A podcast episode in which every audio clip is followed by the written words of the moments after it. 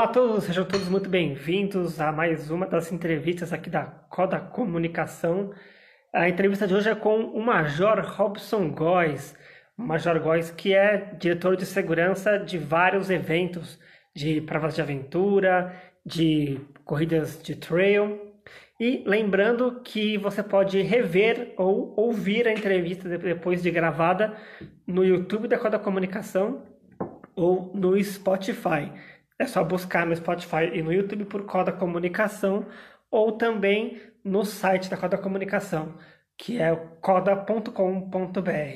E mais uma vez agradecendo aqui a produção de Bruna Moraes. Major Robson Góes já se encontra entre nós. Fala, senhor, como é que vai?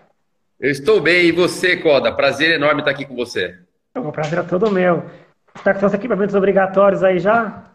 Então, eu tô, eu tô me adaptando a esses equipamentos obrigatórios aqui, que não é muito minha praia. Esse negócio de tecnologia, assim, eu tô me adaptando ainda. Entendi. Bom, Major, mais uma vez, boa tarde para você. Muito obrigado aí por ter aceito o, o convite para a gente bater esse papo aqui. Uh, como tá a sua quarentena aí? Fala um pouquinho para a gente. A nossa quarentena aqui ela é um pouco diferente da grande maioria, porque nós temos em casa a Cláudia, que ela é médica, então ela todo dia vai para o hospital. Então a gente tem que montar todo um esquema quando ela volta do hospital para poder ela retornar para dentro de casa, tem que ter alguns cuidados adicionais. Tivemos que conversar bastante com os meninos quando começou essa história toda, porque a probabilidade de nós nos contaminarmos é muito grande, né? A gente já faz parte de um grupo de risco que é o pessoal da saúde, então a gente acaba tendo esse problema. Mas estamos levando da melhor maneira possível, né? Os filhos fazendo aulas online e nós tocando a vida como dá. Com certeza. São quantos filhos, Major? Dois, dois. Um, um pré-vestibulando aí que está fazendo vestibular esse ano, vai fazer 20 anos, e um de 14, o Pedro de 20 anos, e o Caio de 14, que está fazendo as aulas online do colegial aí. Sim. E também os seus pets, né? Seus mascotes aí. Você viu hoje, né, Coda? Eles Sim. não trabalham, hein, meu? É uma um Golden, né? Golden. É um ah. Golden, um Shih Tzu e dois gatos. Caramba, hein? E fica tudo junto e misturado aqui. Que bom, que bom que eles se dão bem, né? Exatamente. Major, para a gente começar nosso bate-papo, muita gente te conhece das provas aí, né, de aventura, de trail, mas fala um pouquinho sobre a sua trajetória antes de chegar aí nas provas, né? Você foi militar do Corpo de Bombeiros e Isso. conta um pouquinho dessa sua trajetória aí até chegar nas provas. Bem, eu entrei na Academia de Polícia Militar do Barro Branco em 1989. Foi a partir dali que eu iniciei minha carreira e após a formatura, depois de formando, fui para o Corpo de Bombeiros, onde eh, minha carreira toda dentro da Polícia Militar eu desenvolvi dentro do Corpo de Bombeiros comecei a me interessar bastante pelo mundo outdoor por conta dos treinamentos que fazíamos no bombeiro, atividades de busca e salvamento, treinamentos é, em vegetações, locais inóspitos. É, eu trabalhei numa unidade de que era um grupamento de busca e salvamento, que fazia parte de salvamento em altura, salvamento terrestre, e por conta disso eu acabei procurando alguma atividade para poder praticar. E foi justamente em 1997 para 98 quando o Alexandre Freitas, que foi o mentor que trouxe toda a corrida de aventura para o Brasil, o idealizador da primeira expedição Mata Atlântica no Brasil, ele abriu a, o EMA de 98. E eu vou te contar, Coda, eu resolvi assim, vou correr o EMA em 1998. Eu não sabia pedalar, não tinha bike, o meu remo era terrível, e eu resolvi encarar esse desafio e para mim foi a porta de entrada, foram as corridas de aventura. Foi a partir desse momento que eu comecei a me dedicar mais, aprender mais sobre navegação, orientação e as peculiaridades voltadas ao esporte, não só do lado profissional, mas também voltado para o esporte. E de 98 para cá fiz diversas corridas no Brasil, fora, fiz é, na África, fui para a África, fui para os Estados Unidos, fui para Chile, Argentina, corri várias provas e quando tudo começou através de uma escola, que o Zolino resolveu montar uma escola que chama Adventure Camp até hoje, a principal escola de corrida de aventura do Brasil, eu acredito.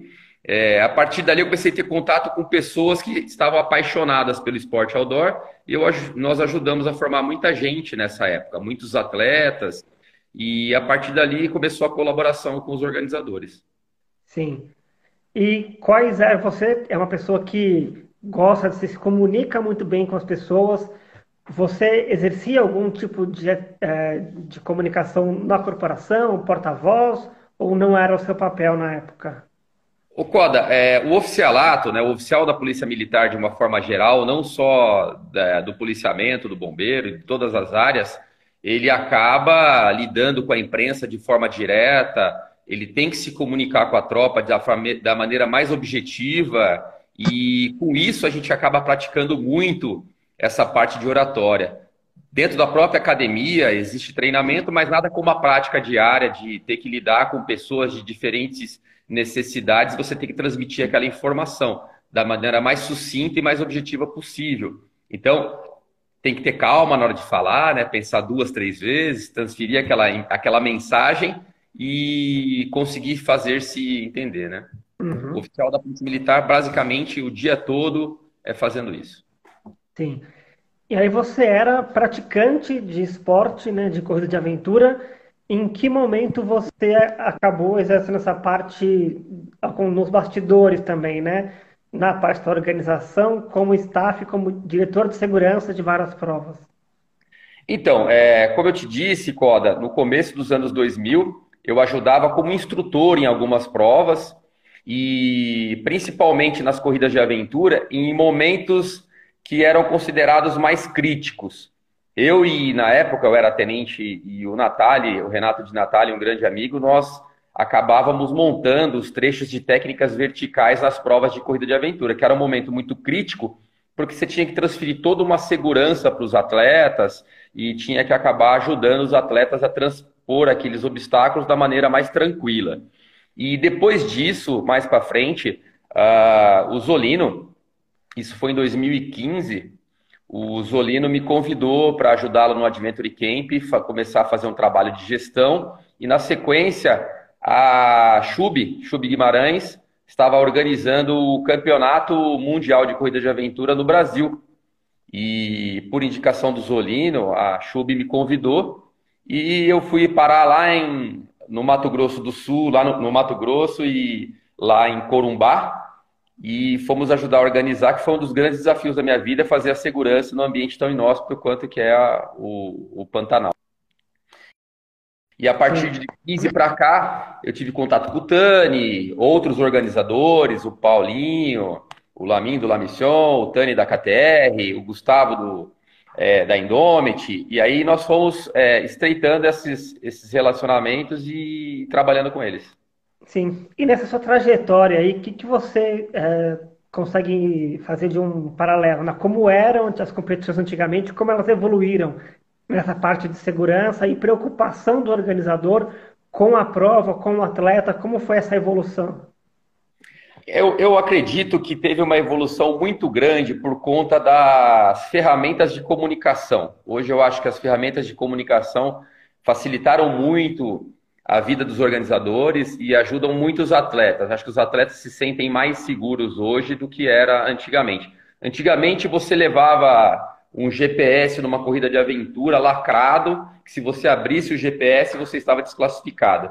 Tinha atleta que estava com o GPS na mochila, você falava para ele assim: abre o GPS e usa. Ele não sabia nem usar o GPS. Então ele tinha uma ferramenta que era super importante para salvar a vida dele, mas ele realmente não sabia como usar. Hoje em dia, nós temos spot que consegue fazer o controle é, online praticamente do atleta. Você consegue saber onde o atleta está de forma imediata. Então, o atleta tem essa ferramenta disponível. Se ele quiser usar durante a prova, ele pode usar e ele tem todo o direito de usar. É, ao meu ver, é, dependendo da, da prova, dependendo da situação em que você vai colocar o atleta num trail running, já devia estar tá embutido ou no preço da inscrição ou uma obrigação do atleta apresentar esse equipamento para ele poder participar, para garantir uma maior segurança.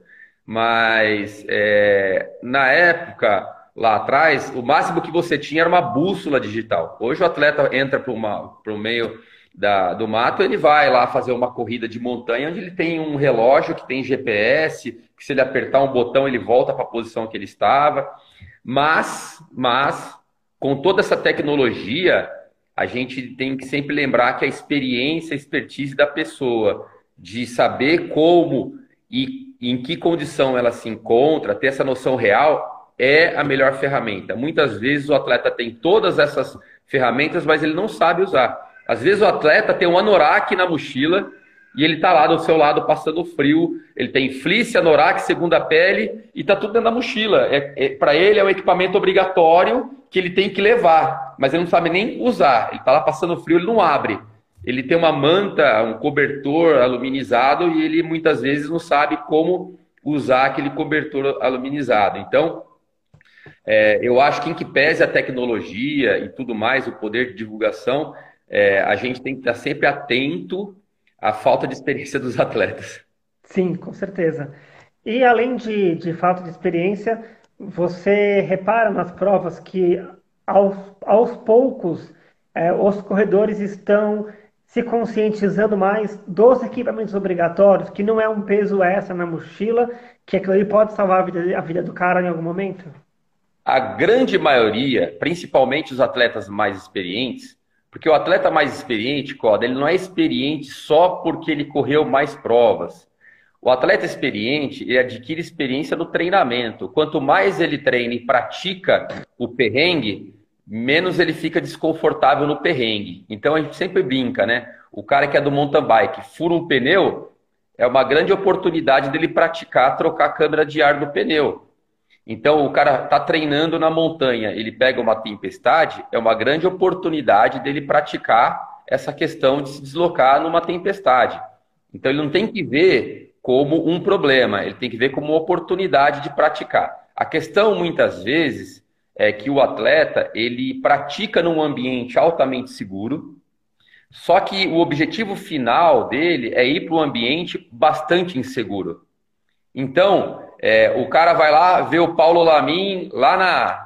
Lá, vai fazer a travessia da Serra. O Paulinho acabou de entrar aí, né? Ele vai lá e quer fazer a travessia. A pessoa, muitas vezes, ela quer transferir aquela experiência dele da rua para a montanha. E a experiência da montanha é só indo para a montanha, não tem como você transferir. É intransferível isso. E os atletas mais experientes, que já estão há anos praticando, eles entendem essa necessidade de investir, por exemplo, num anorak mais leve. Já que eu vou ter que levar o anorak, eu levo um de melhor qualidade, eu pago mais caro e levo um mais leve. E ele deixa de ficar é, questionando as questões de segurança que a própria organização impõe a ele. Porque se o organizador pensou que é importante que ele leve naquele trecho uma segunda pele, um anorak, um fleece, uma lanterna de cabeça, é porque dentro do planejamento de segurança, da gestão da prova, o organizador já pensou nisso, né? Então, realmente é, é uma questão importante. Tanto que em muitas provas você tem os trechos longos, que tem um grau de exigência maior de equipamentos, e as provas menores, de 6, 12 quilômetros, só a garrafinha d'água e nada mais, né? Sim. Ó, tem uma pergunta aqui do Renato Cavalieri, que organiza aquela Três Trilhas.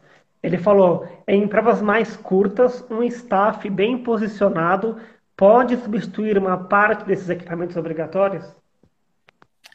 É, quem fez a pergunta mesmo foi o Renato? Renato. Renato.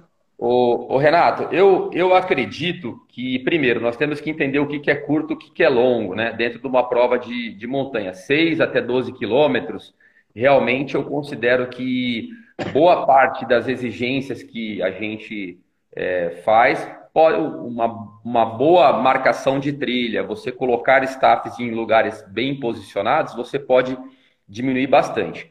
E depende de onde está acontecendo a prova. Eu acho que generalizar, eu dar uma resposta geral, que para todo mundo funciona assim, eu acho difícil. Porque você pode fazer uma prova é, não muito longa, mas que passe por um lugar de extrema dificuldade física, de extrema exigência, de pouca água para abastecer, um dia de um calor insuportável, um dia de um frio muito intenso.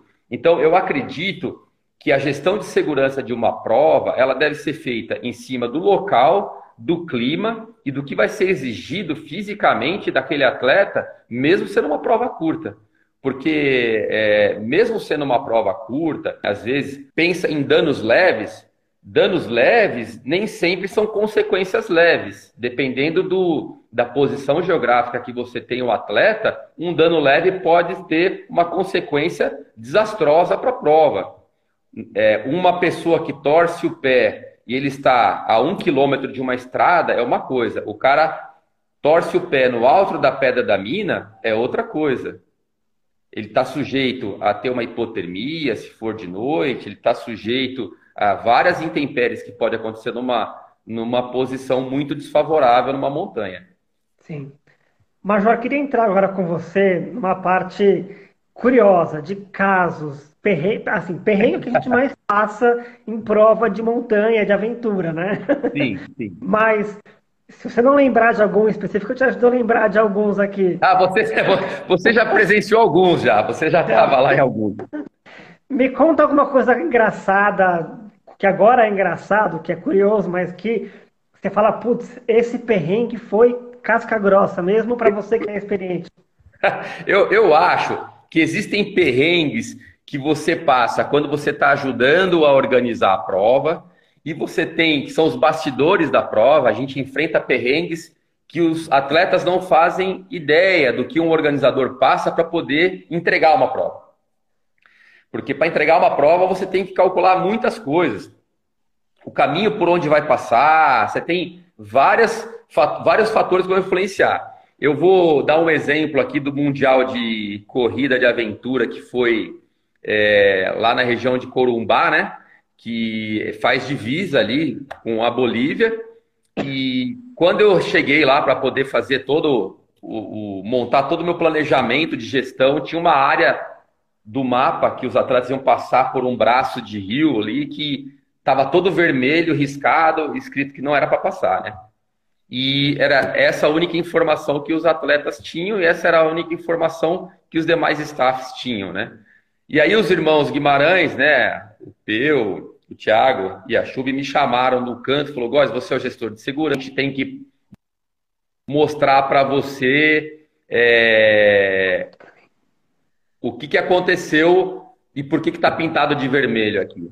Lá era justamente a divisa Brasil e Brasil e Bolívia. E a área vermelha era uma área do tráfico. A, a informação do pessoal da Polícia Ambiental e a informação do pessoal do Exército é que atleta nenhum podia chegar nesse ponto, porque ali os traficantes dominavam toda a região. Então, no pré-prova, quando eu recebi essa informação, eu falei, como? A prova vai passar do lado? É, ali tem plantação de maconha, os caras plantam, vão fazer um monte de coisa, e ali você vai ter que você vai ter que se posicionar, você vai ter que dar um jeito. Atleta nenhum pode ir para lá, o cara não pode se perder e não pode ir para lá, porque os traficantes estão lá, os caras vão meter bala nos atletas. E aí, essa foi um perrengue. Uma, um outro perrengue, né? Essa que eu tenho que lembrar do Paulinho, né? O Paulinho Lamin, um grande amigo.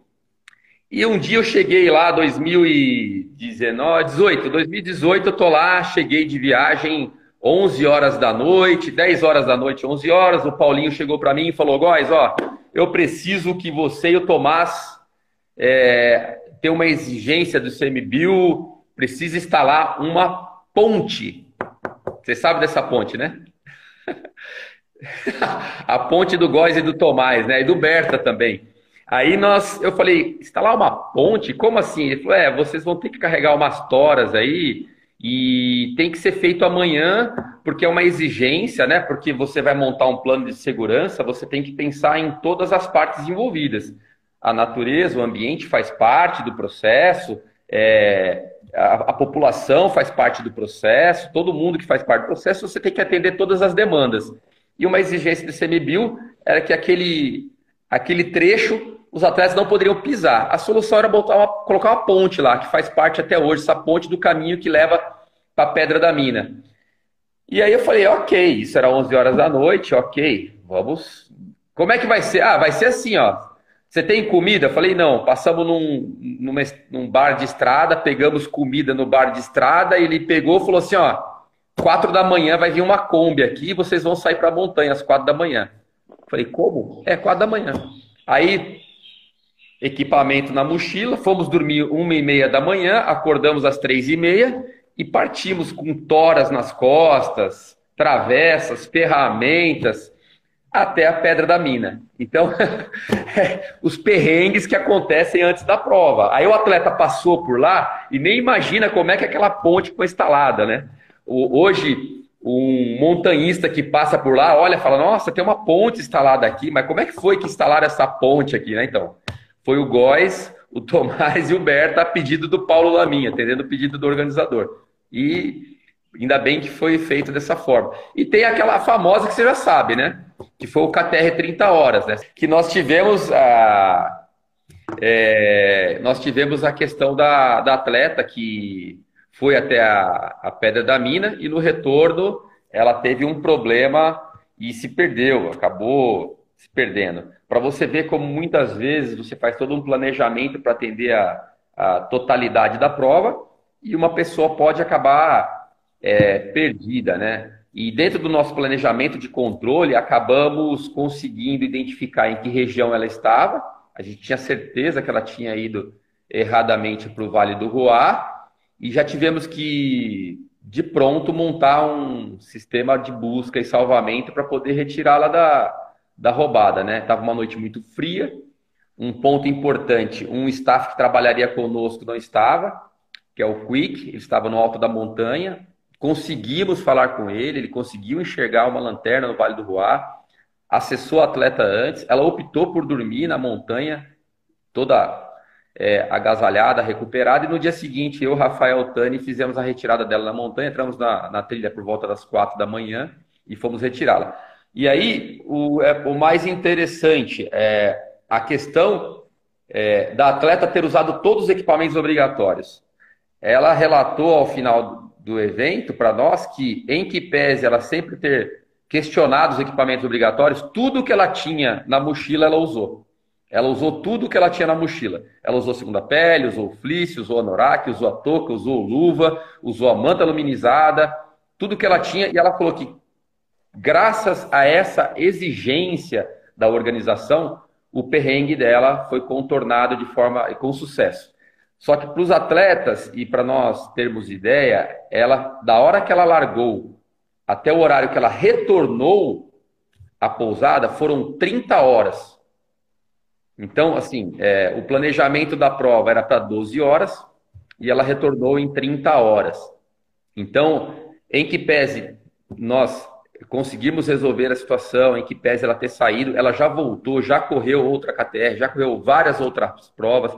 É uma atleta muito empenhada, mas se nós não tivéssemos feito esse planejamento de gestão de segurança, ter pensado nos equipamentos obrigatórios, ter imposto aos atletas que levassem os equipamentos obrigatórios, muitas vezes o atleta ele não acredita que uma situação como essa pode acontecer. Sim. Muitas vezes não é nem uma questão de se vai acontecer. Vai acontecer, a gente só não sabe quando.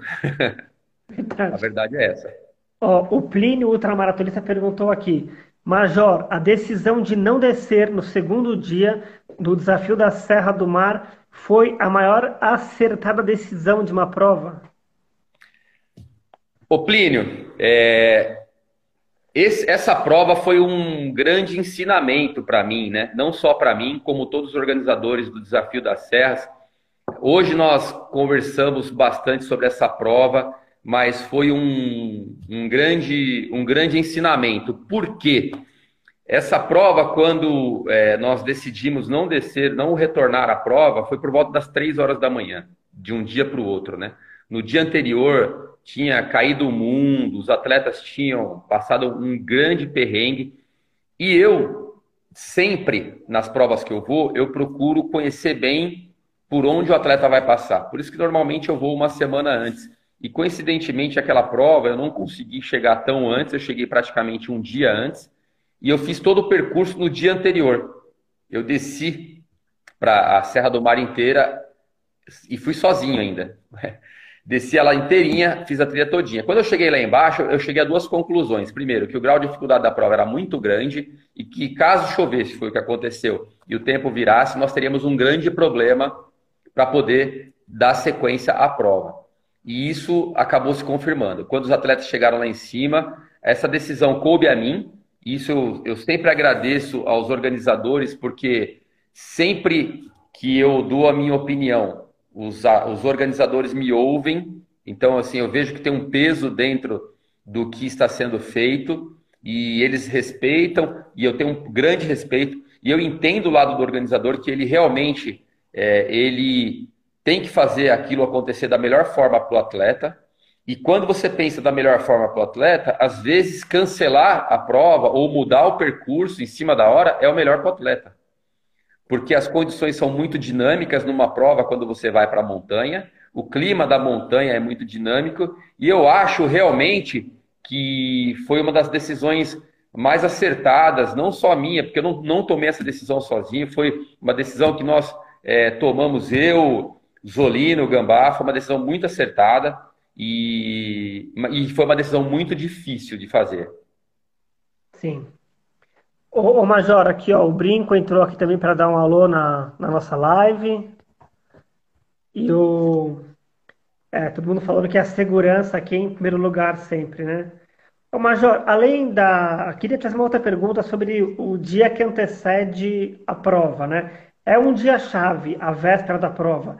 Você pode ter tudo marcado, tudo acertadinho no, né, nas coisas, mas a véspera da prova é sempre um dos dias mais críticos para um, uma prova? É porque a, a, véspera da prova é quando você tem o maior número de informações e a precisão do que vai acontecer. Porque você pode fazer um planejamento de uma prova totalmente seca e muda e chove, você planeja de uma forma e as coisas acontecem de outra. Só para você ter uma ideia, uh, o La Mission, o ano passado, nós estávamos planejando, fizemos todo o planejamento, não só da parte de hidratação, fizemos todo o planejamento de montanha. Eu tinha, no mesmo horário, atletas dos 50 quilômetros tendo hipertermia, ou seja, a temperatura corpórea muito alta devido, devido à exposição ao calor, e nós temos que hidratar esses atletas e cuidar desses atletas com hipertermia. E nós tínhamos no alto da Pedra da Mina os atletas tendo hipotermia.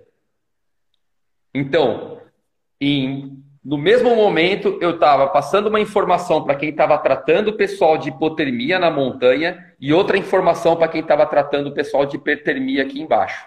Então, é, isso tudo a organização tem que estar preparada. Por quê? Como é que a gente se prepara? Como é que tem um planejamento para isso? Condição de clima, um sistema de gestão de segurança onde você consegue enumerar o maior número possível de probabilidades de coisas que vão acontecer da prova. Se está muito quente, a chance de hipertermia, desidratação é grande, então você tem que preparar o atleta para isso, você tem que exigir algumas coisas do atleta e você tem que colocar. E tem um outro detalhe importante. Muitas vezes o atleta ele não se dá conta da prova que ele se inscreveu. Eu vou dar dois exemplos de duas provas muito distintas, ótimas provas, são provas que são consagradas no Brasil. A Indomit, Pedra do Baú, uhum. e nós temos a KTR Campos do Jordão. Ok? São duas provas de montanha de grande grau de exigência, só que totalmente distintas. A Pedra do Baú e Indomit, ela fornece água para o atleta, Coca-Cola, refrigerante, salgadinho a cada 5, 6 quilômetros. O atleta não passa de 8 quilômetros sem ter um ponto de abastecimento. Então o atleta sabe que ele está indo para a prova, deveria saber que tem, que vai oferecer muita coisa. Em compensação, a KTR é uma prova que exige autonomia do atleta. O atleta tem que saber os pontos de abastecimento, ele tem que entender que ele tem que pegar água naquele ponto, ele tem que entender que ele tem que sair preparado, porque ele não vai receber nenhum tipo de assistência da prova. Então, é uma prova de característica diferente. As duas são excelentes provas. O que difere é que o atleta, às vezes, ele entra numa prova e ele sai arrependido. Por quê? Ele esperar. O cara corre em Domit e acha que todo mundo vai dar água e Coca-Cola para ele. e não vai. Você entendeu? Ele tem que entender isso. Tem que ler regulamento, né? Exato, exatamente. E teve uma, uma prova da KTR Campos do Jordão, o Ultra Louco, ele foi quando eu conheci ele, ele é famoso nas corridas do Amazonense, foi quando eu conheci ele na KTR. Ele, quando viu a KTR, KTR, 42 quilômetros, vou lá correr esse negócio. Beleza. Quando ele chegou no segundo corte, faltavam 15 minutos, era o último corte da prova, ele ia ser cortado. ele, e faltavam 15 minutos, ele poderia seguir, que ele terminaria. Daí eu perguntei para ele assim, falei, ó, daqui é, você tem 15 minutos para poder sair daqui do corte, senão eu vou ter que te cortar. Daí ele virou para mim e falou assim, então se eu ficar sentado aqui, você vai me cortar? Ele falou, eu falei, vou. Ele falou, ah, que bom, porque eu não quero ir mais. e aí ele me falou uma frase que eu acho que é sensacional, que os atletas têm que entender isso e muitas vezes eu falo sobre isso. É... A questão do atleta comprar ingresso para o filme errado. Sim. O que, que é o atleta comprar ingresso para o filme errado? Ele tem totais condições de fazer uma prova de 21, só que ele quer se desafiar mais, quer ir para os 42. Só que ele não atentou para a altimetria, ele não atentou para o que a prova quer oferecer. Ele acha que um 42 da KTR Campos Jordão é algo muito tranquilo dele fazer. E não é. Nem para os atletas de elite não é. Sim. E aí. Ele está aqui, Pode... outro aluno, inclusive. Ó, ele está aí ouvindo? Está ouvindo. então, e ele falou para mim uma frase que eu carrego comigo que eu acho sensacional, que é o seguinte: o atleta, às vezes, ele, ele falou assim: Góis, eu comprei ingresso para o filme errado. Na minha cabeça, eu ia sair daqui feliz da vida, ia correr um 42 tranquilo e ia sair do outro lado feliz.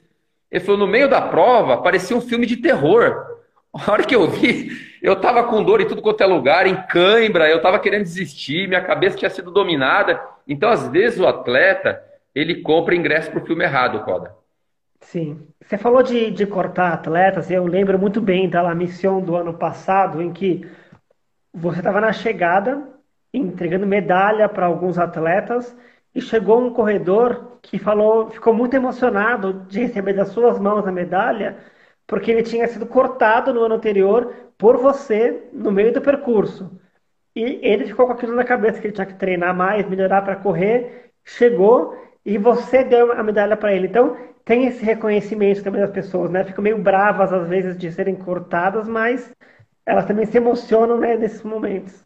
Exato, Coda. É, a, a, prova, a corrida de montanha, eu acho que o, as provas outdoor, diferentemente das provas de corrida de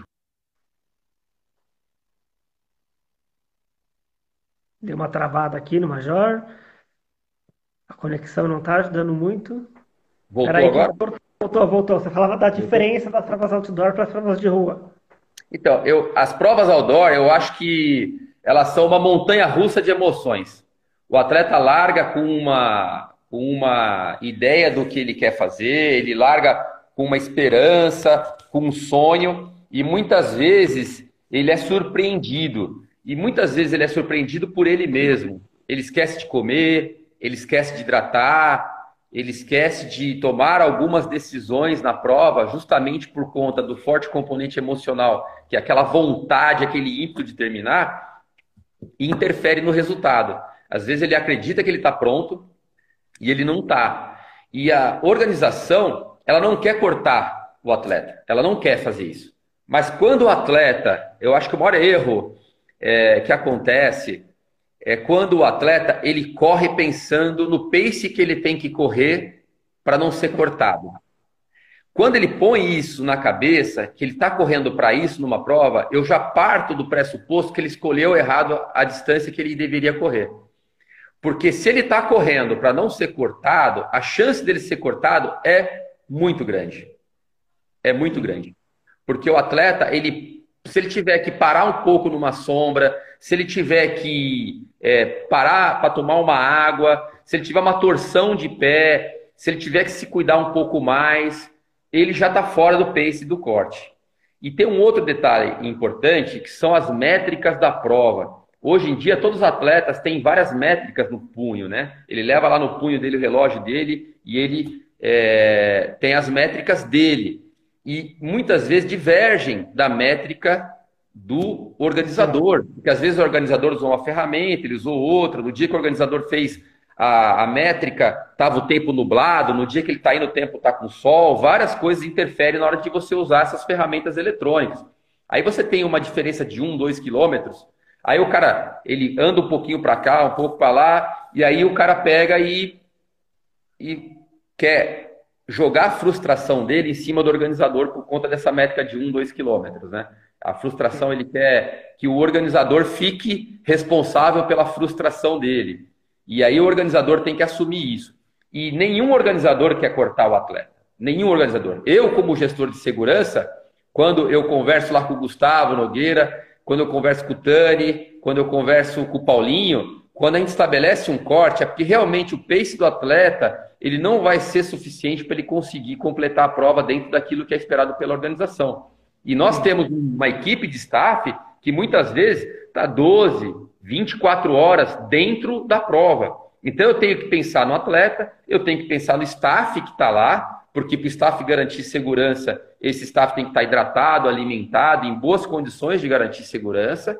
E eu tenho que pensar em todo o andamento da prova, do primeiro atleta até o último atleta. Então, quando o atleta fica muito longe daquilo que é possível dentro da prova, o melhor realmente é realizar um corte e retirá-lo da prova pela segurança dele. Sim, com certeza. E a gente acha que os corredores de elite não passam por isso, mas eles também passam, né? Tá. E lembro de uma cena também do ano passado, o Chico Santos, que é um baita corredor, já venceu uh, várias provas, já teve resultados expressivos em várias provas, inclusive na La Mission, falou o ano passado, com todas as palavras, eu só completei essa prova por sua causa, agora. É. Então, é...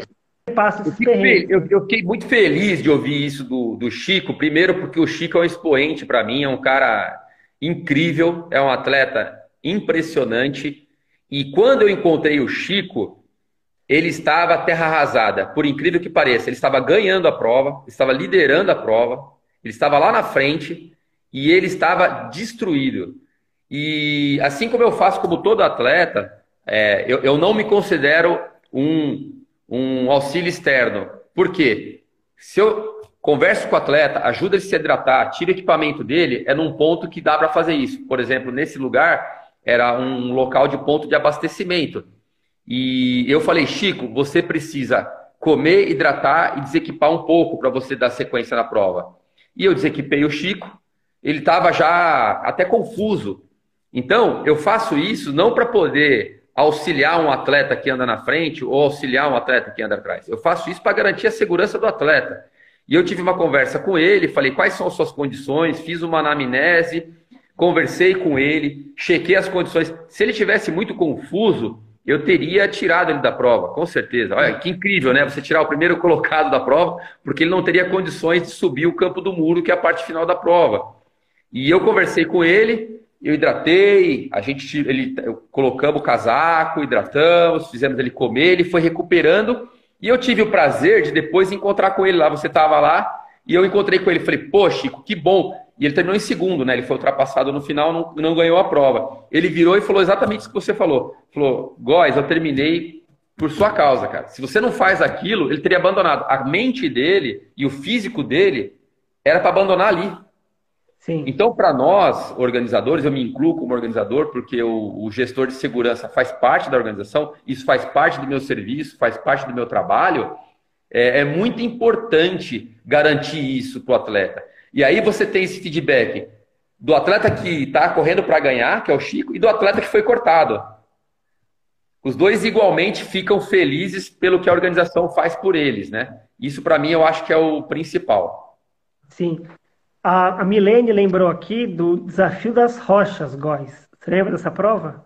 Desafio dos Rochas, a. Milene e o, o, Na verdade, eu acho que é o Felipe que está aqui com, com o Instagram da Milene, que eu acho que o Felipe não tem mais Instagram, pegou da esposa, tô achando. Mas é, o desafio dos rochas, eu, eu vou te contar rapidinho uma prova de mountain bike que tem em Pomerode. E eu falei para esse meu amigo Felipe, falei, cara, vai lá correr essa prova, essa prova é sensacional. Uma prova muito dura, mas é sensacional. E quando ele foi, choveu. E na metade da prova, ele ficou me xingando a prova inteira, até ele se arrastar até o final da prova. E até hoje ele fala isso, que eu fui culpado por ele ter sofrido tudo que ele sofreu lá.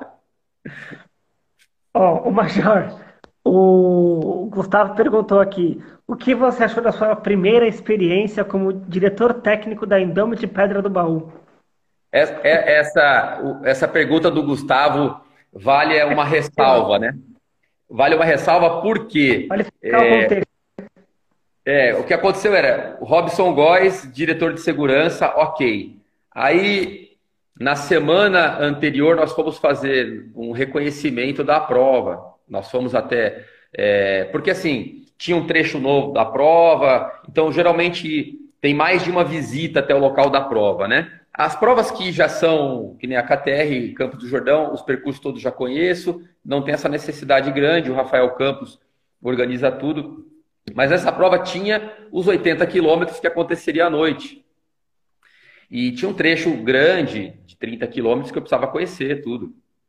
E eu fui até é, Mogi buscar o Gustavo para nós irmos até São Bento. Saí de Presidente Prudente, cheguei lá, e aí eu cheguei e falou, ó, oh, eu terminei aqui o manual do atleta. Eu falei, ah, você terminou? Que legal. Aí eu vou, vou te mandar no teu celular, você dá uma olhada. Aí eu falei, ok, vou dar uma olhada aqui, valeu, Gustavo. Olhei lá, ele falou, não, não, não quero que você veja o manual do atleta, vê depois. Vai direto para o último, último slide. Eu falei, fui, fui, fui, fui. Cheguei lá, tava lá.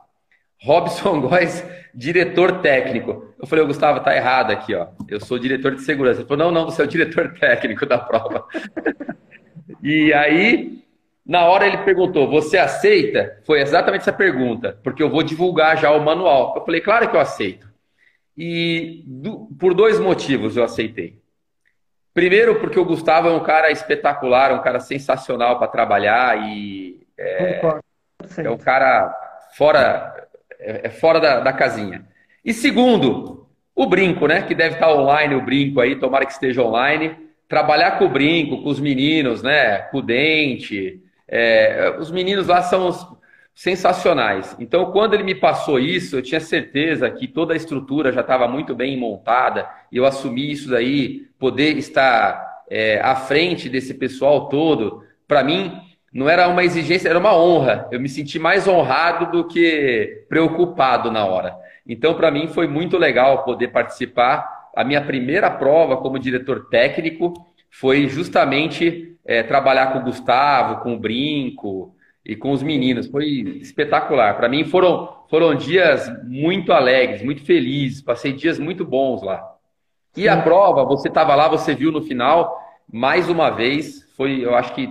Entregue com sucesso, né?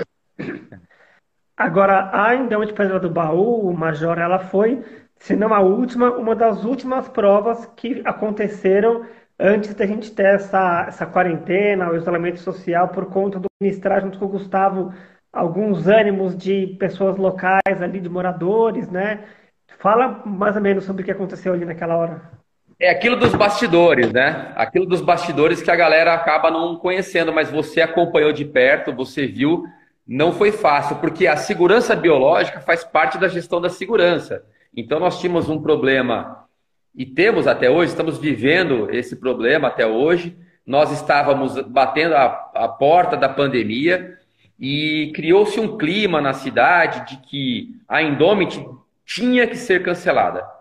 Um, uma pessoa, moradores, entraram no, no Facebook e começaram a fazer um movimento para que a prova não acontecesse. Isso começou na quinta-feira. A largada era sexta-feira à noite, com a prova praticamente já estava pronta. E só que essa já era uma preocupação minha dentro do sistema de gestão de segurança. Eu tinha conversado com o Gustavo na semana e nós estávamos acompanhando é, dioturnamente todos os resultados. Porque eu falei para o Gustavo, falei, Gustavo, nós, primeiro, nós somos é, obedientes à lei. Se a determinação governamental é de que não aconteça, ela não vai acontecer. Só que eu tenho que ter uma determinação de algum poder executivo que determine isso. Ou através do executivo federal, estadual, ou através do executivo municipal. Nós não podemos ceder à pressão. Eu acho que as pessoas devem argumentar e, dentro dos seus argumentos, devem usar as ferramentas disponíveis. E ninguém tinha nenhuma ferramenta disponível à época que obrigasse a prova não acontecer. Tinha uma pressão grande para que a prova não acontecesse. É, e essa pressão é, nós tivemos que administrar porque na quinta-feira à noite ah, nós soubemos que tinha um problema com a municipalidade. Nós pedimos na sexta-feira pela manhã uma reunião com a secretária municipal de saúde do município e nessa reunião nós soubemos que havia uma forte pressão municipal para que a prova não acontecesse. Fizemos uma reunião com o diretor do, o médico, o diretor da Santa Casa local, com a secretária municipal de saúde, com a secretária de turismo.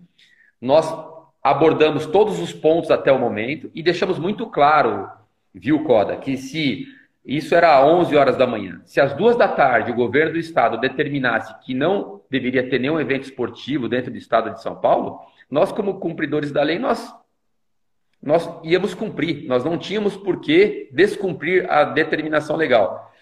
E aí eu, eu falei para a secretária, falei, se a senhora fizer agora para nós, determino que a partir de hoje nenhuma, nenhuma organização de prova acontecerá em São Bento, o que, que nós faríamos? Ok, porque o que vale para nós vale para todo mundo. Agora, não, nós não queremos que a Indomit aconteça, só porque eu acho que não, assim não pode. E foi uma pressão muito grande, é, foi uma preocupação grande. Nós, com, por meio de argumentos e uma conversa muito clara e objetiva com a municipalidade, eles acabaram entendendo a situação, porque o que, que adiantaria naquele momento, você viu, cancelar a prova? Todos os atletas já estavam lá, todo mundo já estava acompanhando, já estavam todos lá iam deixar os atletas dentro da pousada, como é que ia fazer isso, né? Então, é, foi um momento crítico, acho que foi o momento mais crítico pré-prova que nós tivemos, né? Uhum. Foi um momento... E com uma boa mais... conversa também, com argumentos, é, vocês conseguiram é, fazer com que as pessoas entendessem da, que não, cancelar seria, seria pior, né? Sim, porque o, diálogo naquela hora era a única ferramenta possível para garantir a prova ou para que ela não acontecesse. É, e nós dialogamos, apresentando nossos pontos, apresentamos nossas ferramentas, acreditávamos e acreditamos certamente que foi o que aconteceu, que não ia trazer nenhum prejuízo para a municipalidade, não levou mesmo, é, não foi, não tem nenhum caso até agora que eu saiba lá, o Brinco depois pode comentar isso ou não, mas todos os aspectos de segurança nós fizemos questão de garantir e graças a Deus foi um sucesso. Eu acho, viu, Coda, que foi a última prova do semestre mesmo. Foi, né? Com certeza. Eu acho. Até agora foi, né? Vamos ver até julho. E ó, a Francis Lene falou que você é um diretor de segurança certificado pela BNT. Então, essa história é muito interessante, foi até legal ela ter lembrado que, não sei se você sabe, o Brasil é um grande produtor de normas técnicas, né? E algumas normas brasileiras a ABNT ela tem uma norma que é a 21101 hoje, é uma norma. É... Ah lá, o Gustavo falando, ó, até duas semanas após o evento, a não tinha apresentado nenhum caso, tá vendo? Confirmando aquilo que a gente falou. Ela tem uma, uma norma, às vezes, muitas vezes as pessoas não sabem, que acabou sendo é, interpretada como uma norma relevante, que é uma norma de gestão de segurança em turismo de aventura. E essa norma, ela foi transformada numa ISO, é uma ISO mundial agora, que é a norma 21101. É uma norma técnica onde eu fiz o curso de interpretação da norma pela BNT e depois eu fiz o curso da BNT de auditor da norma. Então, eu acabei me formando é, pela BNT e, em 2017 e eu sou é, auditor da ISO 21101 que é de turismo de aventura, gestão de segurança em turismo de aventura. Então, boa parte do ensinamento do turismo de aventura, dessa parte de gestão, que é análise preliminar de risco, tudo isso eu aplico nas corridas de montanha. Inclusive, tenho conversado com algumas pessoas sobre a importância de montar uma norma é, de gestão de segurança para corrida de montanha, porque tem suas peculiaridades, né? Você tem várias provas acontecendo no Brasil, nós temos já a BTR que está aí funcionando. Eu acho que os, os organizadores têm muita expertise e cada um tem muito a contribuir para a gente conseguir fomentar e formar uma legislação, não uma legislação, mas um caminho para o cara que quer organizar uma prova, ele saiba que ele tem aqueles requisitos mínimos para ele cumprir. Porque as pessoas esquecem, o organizador, alguns organizadores, a maioria não, que a demanda dele não é só com o atleta. Ele tem uma demanda ambiental, ele tem uma demanda da, do setor da municipalidade, dos órgãos públicos. Todos esses órgãos, eles é, necessitam de informações da organização. Você não entra numa cidade e faz uma prova sem ter apoio e informar esses órgãos. Então, essas demandas de segurança elas devem ser é, cumpridas. Por quê? Você chega num município que não tem viatura de resgate. Se você não levar uma viatura, uma ambulância, como é que você vai prestar socorro para o seu atleta? Você tem que ter uma ambulância lá. Então, acho que isso tudo tem que fazer parte desse, dessa análise de gestão de segurança. Nós já estamos quase chegando aqui no final da nossa live, está quase aqui na uma hora. mas rapidamente para a gente relembrar aqui um caso, numa prova de mountain bike, que um atleta caiu, bateu a cabeça, ficou desacordado, foi para o hospital. Vocês ficaram preocupados, foram lá é, conversar com ele depois que ele tinha se recuperado. Ele não lembrava que ele estava competindo na prova. Ó, oh, você lembrou muito bem, porque foi a KMTB, é, nós estávamos organizando a prova e esse atleta ele capotou com a bicicleta. E quando eu, eu sempre é, é, é, hábito meu, o atleta, você, você conversar com o atleta, o atleta, como ele te responde, ele já fala muito da condição física dele. E quando eu vi que uma lateral do corpo dele estava todo cheio de terra, capacete marcado de pancada, tudo, eu achei estranho. Fui lá e conversar com ele. Como você está? Ele pegou e falou: oh, tô bem. Eu falei: Você caiu? Ele falou: Caí. Você caiu onde? Ah, caí naquela descida. Ah, foi, foi. E essa bancada forte na sua cabeça? Não, eu tô bem. Aqui o rosto dele um pouco marcado, mas mais na cabeça. Eu falei, você tá bem mesmo? Tô, você quer continuar? Não, eu tô bem. Parou, hidratou, pegou as coisas, anotei o número dele. Como faltavam 10 quilômetros para terminar a prova, o que, que eu fiz? Eu peguei e passei um rádio. Falei, ó, pessoal aí do pórtico, o atleta número tal, ele tomou uma queda feia aqui. Quando ele chegar, encosta nele e conversa com ele para verificar se ele tá bem ainda, se evoluiu bem, se ele vai chegar bem. Quando ele chegou no pórtico, ele passou do pórtico. Ele lá no pórtico, Coda, ele já não lembrava que ele estava numa prova de mountain bike. Primeira coisa. Segundo, ele demorou umas sete horas para lembrar o que estava acontecendo. Nós tivemos que levá-lo para o hospital, tivemos que fazer tomografia. Ele ficou em observação por 12 horas e aí ele começou a passar bem. É... Mas, mas isso é um detalhe importante, porque às vezes o atleta ele passa pelo pórtico e a organização fica feliz. Por quê? O cara passou pelo pórtico, acabou o meu problema. Não, às vezes o cara pode desmaiar no pórtico, às vezes o cara pode sair andando ali e logo depois ele cair duro. E o Gustavo lembra, o cara não sabia nem que ele tinha chegado. E é verdade. E o pior é que foi verdade. O Gustavo ficou muito impressionado. Eu acho que o Gustavo nunca tinha presenciado algo assim no evento esportivo. E eu tinha passado o rádio e falado, cara, cola nesse cara aí que tá meio estranho. Essa pancada pode evoluir para uma concussão. Ele pode ter uma concussão e a gente às vezes pode comer uma bola aí.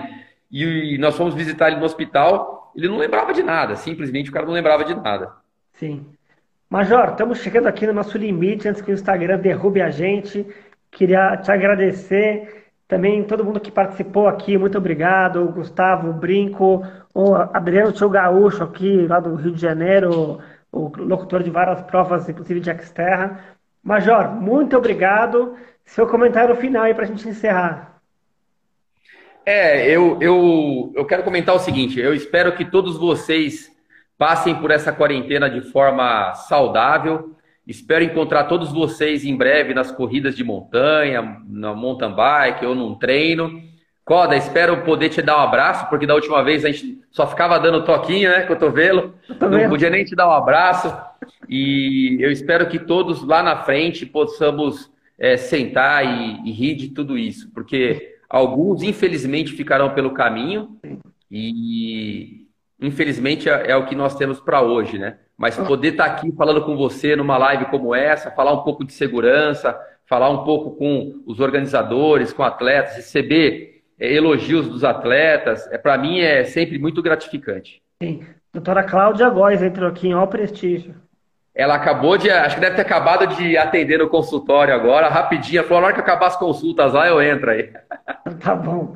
Muito obrigado também aqui ao Lico, também da, das provas de aventura, canoagem. Grande Lico, né? O cara é um, ah. é um monstro das corridas de aventura. É. Bom, antes que a gente caia aqui no meio do caminho, Góis, valeu novamente. Espero reencontrá-lo numa próxima oportunidade o mais breve possível. Muito obrigado, Coda. Muito obrigado a todos que entraram e prestigiaram a gente. Até a próxima. Fica bem, Góis. Grande abraço. Você também. Um abraço. Bom, agradecer aqui todo mundo que, que participou dessa live. Uh, lembrando que a live vai ficar disponível no YouTube da Coda Comunicação, no Spotify da Coda Comunicação. É só vocês entrarem lá, os links vão estar aqui na descrição do perfil. A nossa convidada da próxima semana, da terça-feira, é a Rosália Camargo Guariche, grande corredora de trail aí, que já fez várias provas super importantes, já participou de UTMB, enfim. Fiquem de olho aqui para ver todos os detalhes das próximas entrevistas. Lembrando também que este, essas lives, essas produção, é uma produção, essas lives são uma produção de Bruna Moraes. Nosso aqui, muito obrigado. Pessoal, valeu a todos, um grande abraço e até a próxima entrevista.